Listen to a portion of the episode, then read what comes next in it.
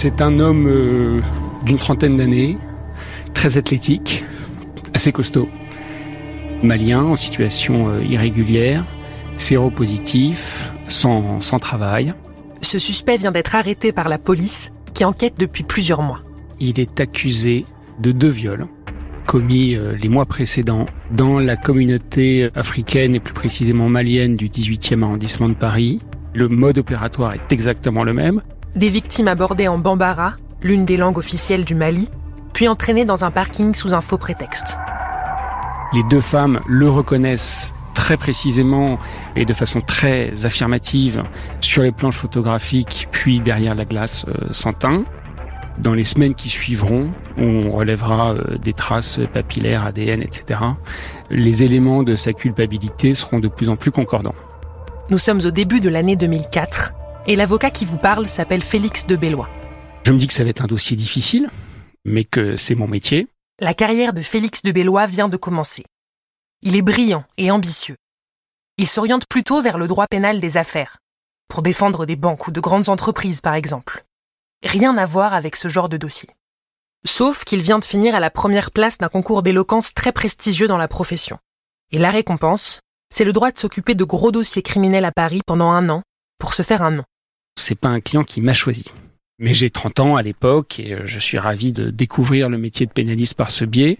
Je vous le dis tout de suite, il va vite déchanter. Car si aujourd'hui il plaisante de cette histoire... Et les rares fois où je l'ai raconté, j'ai eu mon petit succès dans les dîners en ville. À l'époque, il a passé quelques nuits blanches à cause de ce client, qui va s'avérer particulièrement menaçant. Même quand les crimes reprochés à un client sont passés, même quand ce client est en prison, être avocat pénaliste, ça veut parfois dire être intimidé, et parfois même jusque dans son intégrité physique. Faut-il prendre ces menaces au sérieux ou simplement apprendre à vivre avec? Autrement dit, peut-on continuer à défendre un client quand on devient soi-même cible de violence? Dans cet épisode, je vais vous raconter deux histoires d'avocats pas spécialement peureux, mais qui ont un jour vu cette menace de très près. Je m'appelle Margot Lanuzel, bienvenue dans Mon client et moi.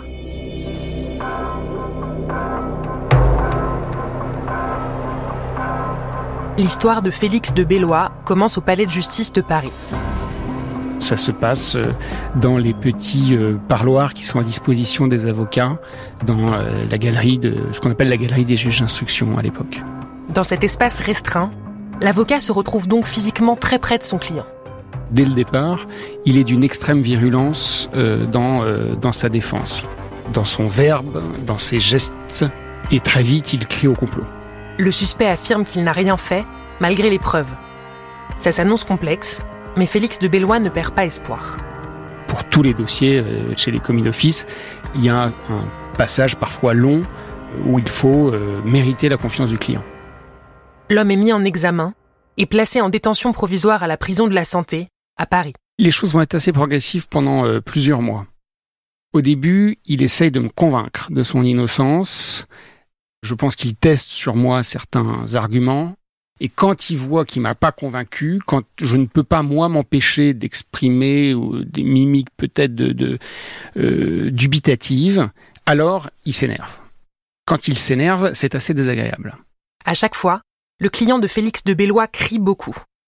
Il ne le menace pas directement, mais ses gestes occupent tout l'espace du parloir, qui est tout aussi exigu que le premier. Et euh, c'est vrai qu'il y a dans ces moments-là des instants où il impose une domination physique qui pour moi est très agréable. Moi j'ai 30 ans, je, pèse à peine 60 kilos, lui c'est un type encore une fois très athlétique, et je vois assez rapidement au fil des semaines que je suis en train de perdre la main sur ce client-là. Je me souviens avoir eu des petits coups d'œil parce que là, les portes des parloirs euh, sont vitrées dans plusieurs maisons d'arrêt, avoir eu des petits coups d'œil pour euh, m'assurer que euh, les gardiens n'étaient pas loin. Pour Félix de Bellois, ces visites passées à se faire hurler dessus par son client sont de plus en plus désagréables. Mais il se dit deux choses. Cette violence, c'est sûrement celle du désespoir, parce que les preuves sont accablantes. Et puis, même si son client n'est pas rassurant, la menace n'est pas directement dirigée à son encontre. Pour l'instant.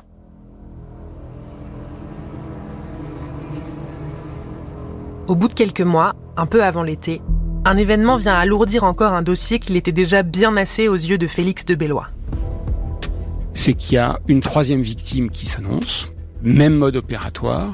Pour le coup, elle ne connaît absolument pas euh, les deux autres filles. Il n'y a pas le moindre lien, même indirect, parce qu'il y en avait vaguement un entre les deux premières victimes euh, au début du dossier.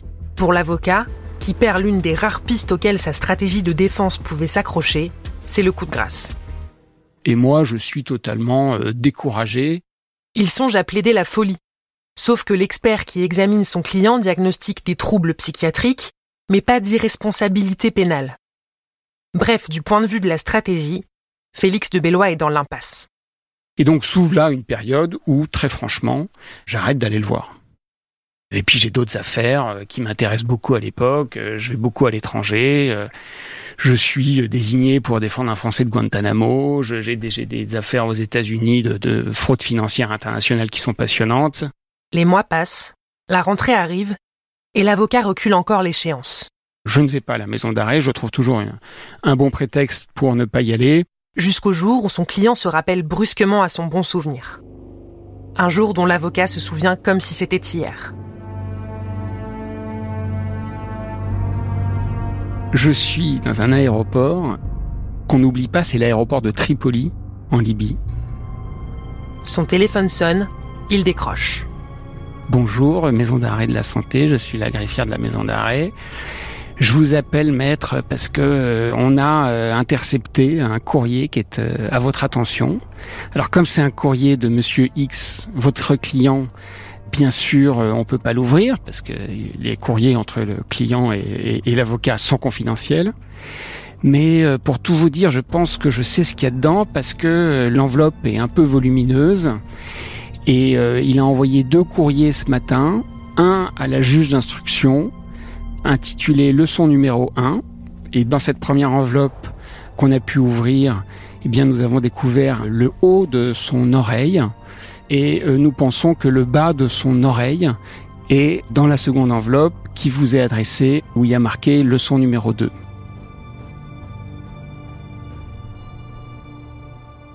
Félix de Bellois prend quelques secondes pour digérer ce qu'il vient d'entendre. Je lui dis mais comment son oreille peut-elle se retrouver dans deux enveloppes?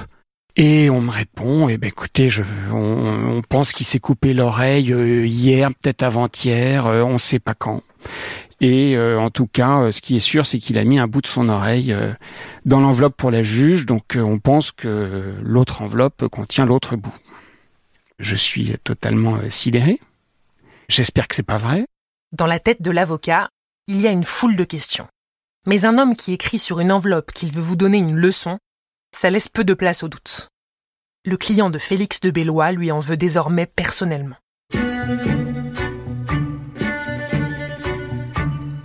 Je vais bientôt vous raconter la suite de cette histoire, et notamment l'ouverture de cette fameuse lettre. Mais avant, laissez-moi vous présenter un autre avocat. Lui aussi a dû affronter la menace qui plane parfois sur les dossiers criminels. Mais dans son cas, c'est au moment du procès que la situation a dérapé.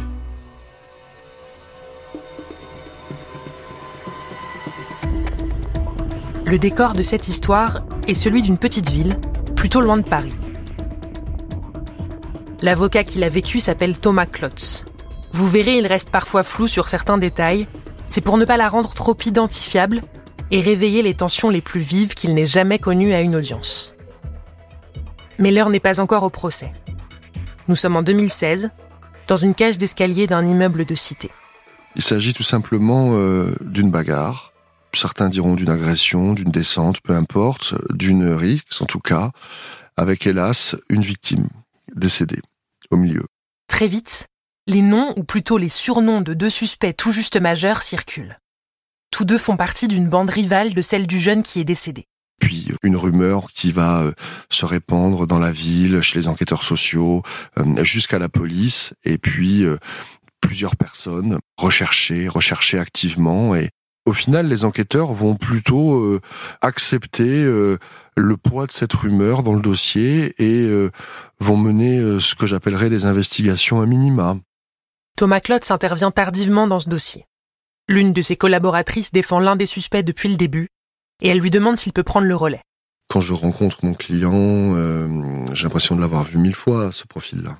mille fois. Des personnes un petit peu euh, fragilisées euh, par la vie, carencées, des enfants un peu du désordre, peu de repères, des vies un petit peu décousues, et puis le quartier, le quartier omniprésent partout. On reproche à son client d'avoir participé à la RIX. Mais ce n'est pas lui qui est accusé d'avoir causé la mort de la victime.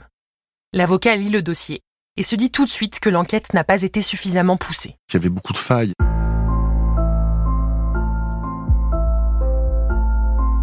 Un dimanche soir d'octobre, deux ans après la Rix, Thomas Klotz prend le train pour la ville où se sont déroulés les faits et où il n'a jamais plaidé. Et euh, dès le premier jour, euh, on sent dans la salle d'audience euh, qui est pleine.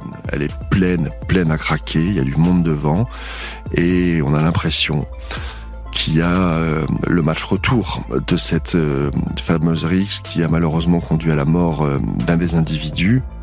Personne ne menace directement les avocats. Mais dès qu'il se lève, Thomas Klotz sent les regards qui le suivent. Il comprend que l'audience s'annonce particulièrement tendue. L'hôtel de Thomas Klotz est situé juste en face du palais de justice. Dès l'ouverture du procès, les avocats habitués à plaider dans cette ville s'en étonnent, mais il n'en tient pas compte. Honnêtement, je fais pas forcément attention.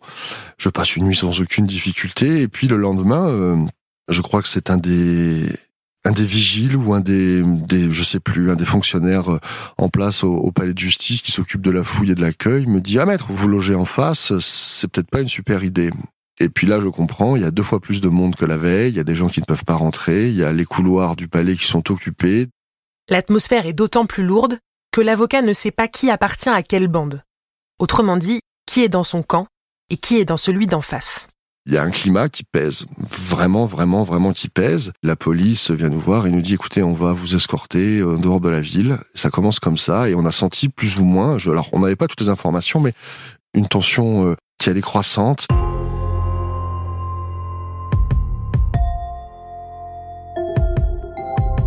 Thomas Klotz change d'hôtel. Il dort désormais dans le même que tous les autres avocats de la défense, à 15 km du palais de justice. Leur trajet se fait sous escorte chaque matin et chaque soir. L'avocat a le sentiment d'une précaution un peu excessive, mais il s'y plie. Jusqu'au jour où, en pleine déposition, un témoin se tourne vers le box des accusés, devant lequel sont assis les avocats de la défense. Et il se jette sur moi. L'avocat reste un moment au sol, hébété. Dans le public, des partisans des deux camps se lèvent. Et les gendarmes arrivent et on, est à deux doigts du débordement. Est-ce que cet homme espérait atteindre le client de Thomas Klotz ou est-ce qu'il lui en veut à lui parce qu'il l'associe à l'une des deux bandes rivales? Les questions viendront après. Il faut d'abord se relever. J'ai l'ordinateur qui est cassé, j'ai le dossier papier qui vole en éclats. L'audience est suspendue. Sans avoir peur du tout, on se dit euh, ça pèse. Le dossier devient euh, vraiment très très lourd. On s'est dit il va y avoir dans la salle des problèmes. Ça va se compliquer.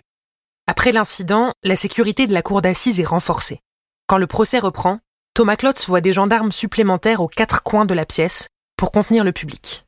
D'autant que plus on avançait dans les débats, plus je pense très sincèrement que euh, les débats tournaient en notre faveur.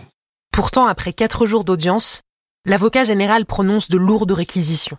12 ans de prison contre le client de Thomas Klotz, 15 ans contre l'autre. Dans la salle, on entend des manifestations de joie. Et puis on se dit, voilà, on va plaider demain. Sur le chemin de son hôtel, entouré par l'escorte, l'avocat se demande dans quelles conditions ces plaidoiries vont avoir lieu. D'autant que le procès a renforcé sa conviction. Si son client est dans le box des accusés, c'est avant tout à cause de la rumeur. Le lendemain, le comité d'accueil est toujours plus important. Et Thomas Klotz, toujours aussi déterminé on voit que là, du coup, le monde commence à être dans la salle, mais devant le palais de justice, où on peine quasiment, euh, nous, à pouvoir rentrer. C'est-à-dire que tout le parvis, euh, au moment où on va plaider, est occupé. On le sent comme un signe de pression sur nous, qui n'a aucun impact, pour être très clair, qui note ni notre détermination, euh, ni entre guillemets la qualité de ce qu'on a à dire. Là, j'arrête l'avocat dans son récit pour lui demander comment on fait pour rester insensible dans de pareilles conditions de tension. D'autant plus après avoir été intimidé physiquement. Il me répond qu'à ce moment-là, ce n'est pas sa priorité. Il y avait cette pression dans la salle, mais euh, la lourdeur des réquisitions, c'était la principale pression. Hein. C'était plus ça, nous, qu'on avait sur les épaules, que le souvenir de ce type qui se jette sur nous. Thomas Klotz plaide et demande tout bonnement à la Cour d'acquitter son client, tout en sachant que s'il atteint cet objectif, l'annonce du verdict pourrait mettre le feu aux poudres dans l'Assemblée. Pendant que je plaide, ils me font tout dans le dos, c'est-à-dire qu'ils se lèvent, euh, ça pouffe, euh, ils font exprès de rentrer, sortir. Ça a été, voilà, pour moi, euh, une expérience très particulière. Je n'avais jamais plaidé avec des CRS qui se tenaient la main en faisant un cordon autour du public. Ça m'a pas gêné, mais il y a eu des tensions auxquelles il faut savoir résister. Être avocat, c'est aussi ça. Le jury se retire. Une heure passe puis deux, puis cinq. Dans le souvenir de l'avocat, c'est très long. Et on commence à voir des camions de CRS avant de délibérer arriver autour du palais de justice. Et on se dit, euh, tiens, il va se passer quelque chose. C'est le signe que le verdict penche en faveur de la défense. Le client de Thomas Klotz est condamné à une peine inférieure aux réquisitions. L'autre homme, lui, est carrément acquitté. Et puis, ben, il y a des affrontements. On voit euh, des CRS arriver, des policiers en renfort, euh, des gardes mobiles avec des chiens qui sont devant la salle, euh, des gaz lacrymogènes qui sont prêts à être tirés. Et puis effectivement, l'ambiance là pour le coup est terrible. L'avocat et ses confrères restent dans la salle d'audience le temps que les choses se calment. Ils apprennent que des heurts éclatent jusqu'à la gare de la ville. J'ai rarement connu des palais de justice qui piquent les yeux au gaz lacrymogène quand on les quitte. Le parquet ne fait pas appel du verdict et les accusés non plus puisque la peine leur est favorable. Vous vous dites peut-être que l'avocat l'a échappé belle, mais vous l'aurez compris, pour lui, ces moments-là font partie du métier. Comme je dis euh, à certains de mes collaborateurs ou de mes collaboratrices quand ils rentrent, je leur dis, vous savez, le droit pénal, c'est pas obligatoire. Hein. On y va si on veut, hein. il n'y a rien qui vous y... Voilà, mais une fois qu'on y est, on y est. S'il n'a pas peur, Thomas Klotz reconnaît que la menace existe et estime même qu'elle devrait parfois être mieux prise en compte par moment, je me pose la question si les avocats, euh, partie civile ou défense, hein, des deux côtés, euh, dans certains dossiers, ne devraient pas eux aussi euh, bénéficier d'une protection, pour être clair. Il dit eux aussi, parce que c'est le cas pour le parquet et les magistrats, notamment dans certaines affaires terroristes. Récemment, l'avocat est intervenu dans un de ces dossiers effectivement, euh, on voyait, voilà, tout le monde repartait avec son petit garde du corps, et puis nous, par moments, on se, retrouvait avec l'air un peu bête sur le parvis en disant, tiens, bah, si quelqu'un veut a quelque chose à nous dire de manière un peu directe, en tout cas, il n'y a rien qui l'empêche aujourd'hui de nous le dire. Le parvis du palais de justice, Félix de Bellois n'y est pas encore. Mais depuis Tripoli, il sait que la menace l'attend, dans une enveloppe, à la maison d'arrêt de la santé une première question très concrète se pose. C'est qu'est-ce que je fais de cette enveloppe? Et qu'est-ce que je fais de ce qu'il y a dedans? À peine rentré à Paris, l'avocat prend le chemin de la prison. Il y est reçu par une infirmière qui lui tend son enveloppe et une paire de gants. Je m'isole, je l'ouvre et je découvre euh, mon petit bout d'oreille, le bas de l'oreille effectivement avec le, le lobe. Félix de Bellois ne sait pas quand son client s'est mutilé mais il remarque que le contenu de l'enveloppe est sec, pas sanguinolent. Quand j'ouvre l'enveloppe, ça doit faire une bonne semaine. Alors qu'il glisse la lettre dans sa poche, deux problèmes juridiques lui viennent à l'esprit. Le premier, c'est la confidentialité des échanges client-avocat. Il n'est pas censé dire à qui que ce soit ce qu'il a reçu. Le deuxième, c'est que le droit français dispose que l'on ne peut pas faire n'importe quoi avec un morceau de corps humain. Autrement dit, il n'est pas question de simplement jeter cette enveloppe à la poubelle. Félix de Bellois va d'abord poser la question à un représentant du bâtonnier du barreau de Paris. On en parle une demi-heure. Et à la fin de cet entretien euh, avec ce délégué du bâtonnier, qui par ailleurs est un type charmant, il me dit, bah, écoute, je ne sais absolument pas ce que tu peux faire, ce que tu dois faire. Bon. Et je lui dis que dans le doute, je vais aller au commissariat à côté de mon cabinet et je vais euh, expliquer la situation. Quand il repasse par son bureau, entre ces deux visites, L'avocat me confie qu'il rase les murs. Je suis euh, à ce moment-là collaborateur dans un cabinet d'affaires assez chic, avec un patron totalement hypochondriaque à qui je n'ai évidemment pas raconté que j'allais chercher un bout d'oreille de mon client, dont je rappelle qu'en plus qu'il est séropositif, donc ça ajoute un peu à, l'angoisse qu'on peut avoir en regardant ou en s'approchant de cette oreille. Mais en attendant de savoir quoi faire de son enveloppe, il faut bien la mettre quelque part. et de préférence au frais. Avant d'aller au commissariat, je cache l'oreille que j'avais déjà emballée dans du papier d'aluminium, derrière un, magnum de champagne, vous voyez le contraste auquel peut amener la, vie d'avocat. Au commissariat, Félix de Bellois explique discrètement son problème à l'accueil. Il n'entend pas dénoncer son client, mais veut faire acter le contenu de la lettre cachée dans le réfrigérateur de son cabinet. Je suis reçu dans le beau bureau du commandant on convient de dresser un procès verbal où j'explique mon histoire, je ne donne pas le nom de mon client et je dis, je vous indique, monsieur l'officier, que je prends sur moi de me débarrasser fût illégal euh, de cette oreille euh, dans des conditions que j'estimerais à peu près conformes à l'hygiène. Évidemment, je lui ai demandé ce qu'il entendait par là. Et évidemment, il ne m'a pas répondu. Je l'ai jamais dit ça. Félix de Bellois peut souffler un peu mais le soulagement est de courte durée. Il va maintenant devoir affronter son client. Son problème le plus urgent étant réglé, l'avocat commence à réfléchir à la signification du geste de son client. Il y a le fait de m'envoyer son oreille et il y a le fait de me l'envoyer dans une enveloppe intitulée Leçon numéro 2. C'est quand même un acte de défiance, pour ne pas dire une déclaration de guerre, qui me paraît d'une grande violence il s'automutile. Euh, qu'est-ce qu'il veut me dire par là?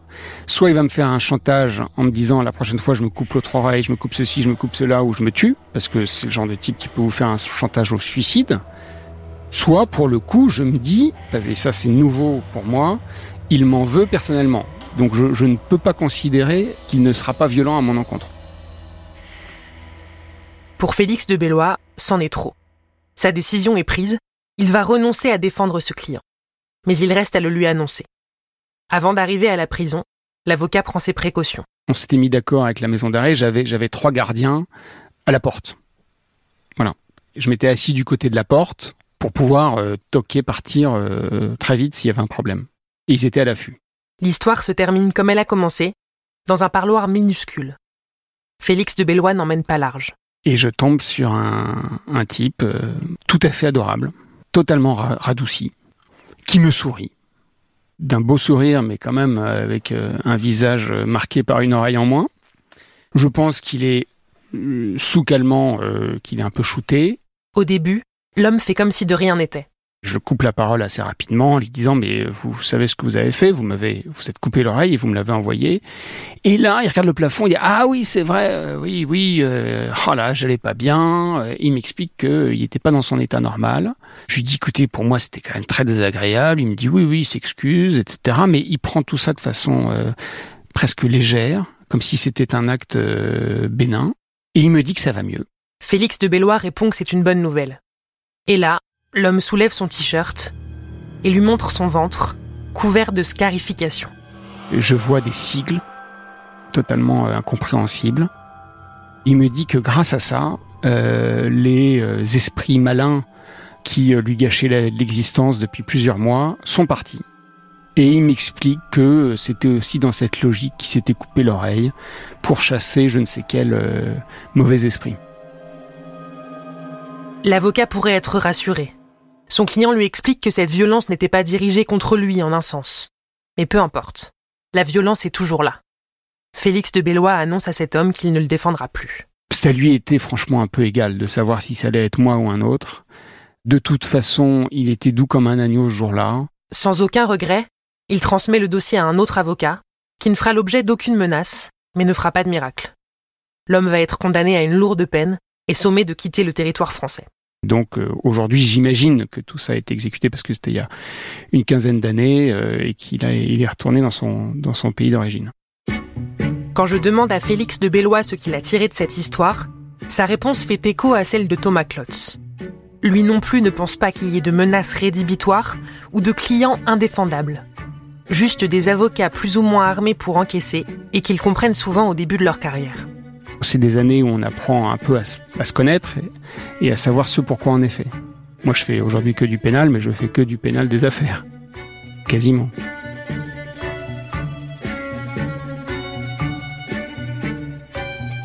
Vous venez d'écouter le dernier épisode de la saison 2 de Mon client et moi, un podcast Europe 1 Studio. C'est le moment de dire un immense merci à Adèle Ponticelli et Fanny Rascle, ses indispensables productrices, et à Christophe Davio, son très talentueux réalisateur. Merci aussi à Olivier Landresse, Xavier Joly, Clémence Olivier et Salomé Journeau. Et merci à vous d'avoir écouté ces histoires que j'ai eu beaucoup de plaisir à vous raconter. Si ça vous a plu, il est encore temps de partager vos épisodes préférés et de nous mettre des étoiles sur vos plateformes d'écoute. Et pour garder le contact, n'hésitez pas à nous laisser vos avis en commentaire ou sur les réseaux sociaux. À bientôt!